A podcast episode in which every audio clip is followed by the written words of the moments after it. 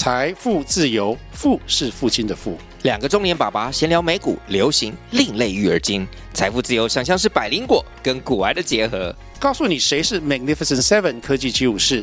你该买瘦瘦比双巨头吗？从马斯克到泰勒斯，从华尔街到好莱坞，我们都追得上。新的一年听新的 Podcast，让我们一起财富自由，富是父亲的富哦。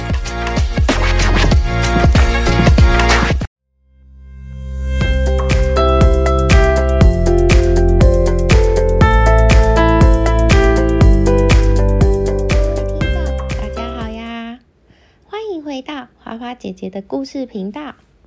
每个人都有属于自己的对应生肖，那你们有没有想过，这个生肖里面的动物是怎么选出来的呢？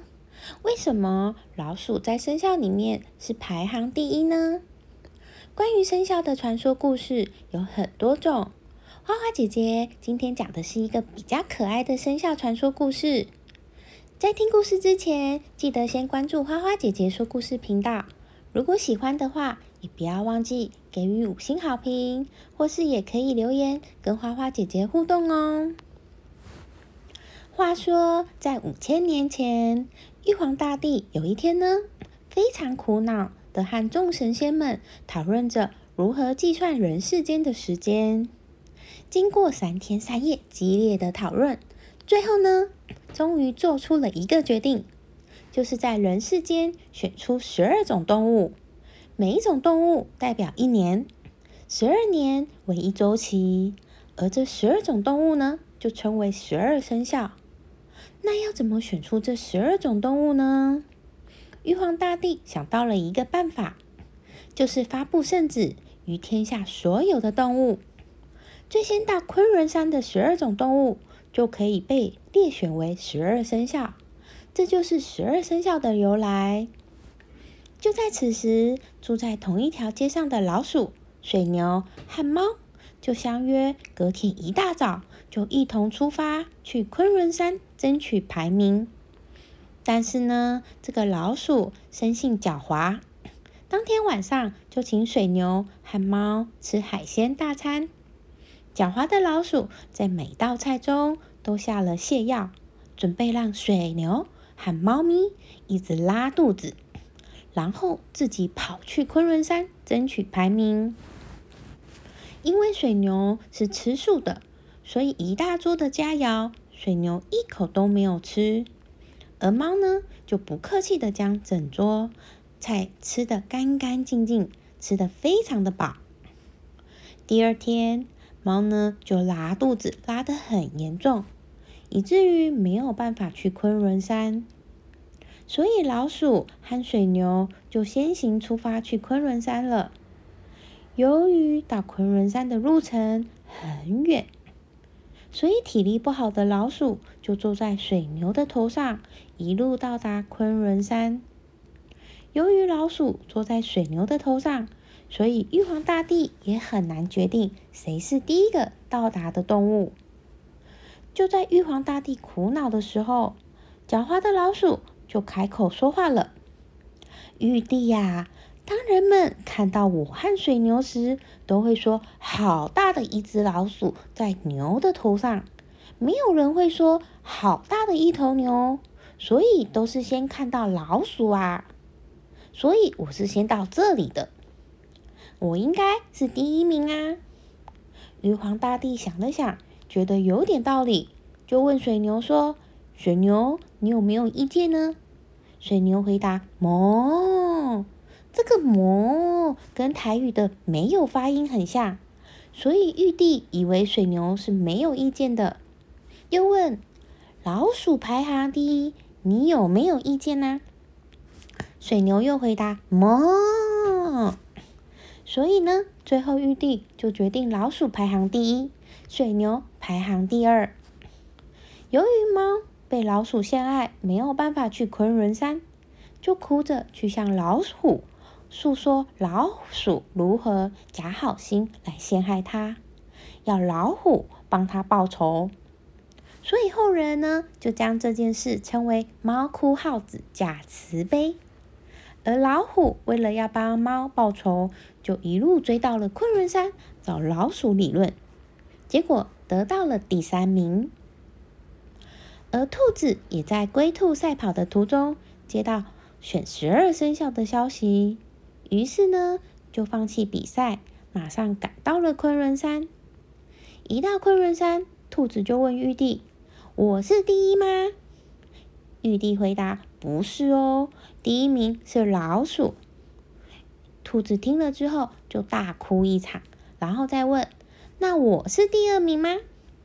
玉帝回答：“不是哦，第二名是牛。”兔子听了之后又大哭了一次，再问：“那我是第三名吗？”玉帝回答：“不是哦，第三名是老虎，你是第四名。”兔子一听，又哭了一次。由于兔子哭了三次，兔子本来黑黑的眼睛也因为这样哭红了。而龙和蛇原本就是世仇，他们常常在比谁走得比较快。于是他们就比谁看谁先走到昆仑山。但他们两人抵达昆仑山的速度差不多。于是两人一言不合就扭打在一起，一路打到昆仑山，直到玉帝叫他们住手，他们才停止。而最后，因为玉帝先看到龙的脚，而没有看到蛇的身体，所以就宣布龙排第五名，蛇呢就排第六名。而马、驴和骡三只动物也一起去昆仑山，马。跑得比驴和骡还快，一路呢就将驴和骡抛得远远的，率先到达昆仑山，拿下了第七名。而羊、鹿和绵羊也一起相约去昆仑山，但是在途中呢，必须经过一个大湖，所以必须要潜水。于是，他们三三个动物就开始潜水过湖。但过不了不久，鹿和绵羊都放弃了，而羊呢，心里想说，就一口气潜过去试试看。于是，羊就一口气都没有换的，直接游到了昆仑山，得到了第八名。所以后来就有人形容，一个人经过一番苦干实干后，得以出人头地，就称为“扬眉吐气”，就是羊都没有吐气哦的谐音。猴、鸡和狗呢，一起相约去昆仑山，但是在途中却迷路了，就一路走到了东洋的日本，帮助桃太郎消灭。恶魔岛上的魔鬼后，再找到正确的路，回到昆仑山。由于他们三个同时到达，所以玉帝就决定依照他们遇到桃太郎的顺序来排名。所以猴是第九名，鸡是第十一名，狗呢就是第十二名。在这个旅途中，因为猴和鸡都很穷。每次的支出呢，狗都会先说“我来付”，后人就把这个寓意称为“狗来付”。至于猪呢，因为猪行动缓慢，所以它起早八早的就出发去了昆仑山。当他到昆仑山时，刚好是第十二名。对于十二生肖的起源，坊间有着不同的推论。有些人认为是天地初开之时，人类对大自然都存在恐惧以及敬畏。一些原始部落由于对大自然的崇拜，继而转化为对动物的崇拜。自此之后，十二生肖便应运而生。另一个十二生肖出现的原因，可能是古代文盲的人比较多。古人以子丑寅卯辰巳午未申酉戌亥等十二支与天干相配，组成六十甲。但由于子丑寅卯等字都比较难记，所以人们就利用不同的动物来代表十二地支，这样就更显得浅显易懂和生动了。一般人都认为十二生肖只属于中国传统的文化遗产，但其实呢，世界上至少有十多个国家以及民族都拥有自己民族特色的生肖文化哟。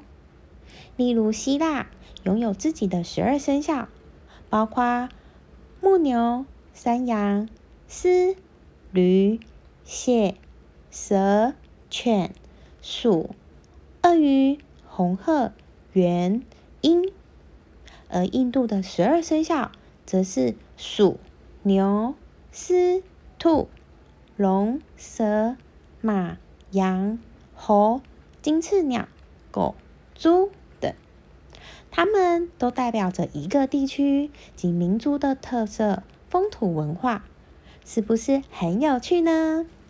你们的生肖是什么呢？欢迎留言分享给花花姐姐哦！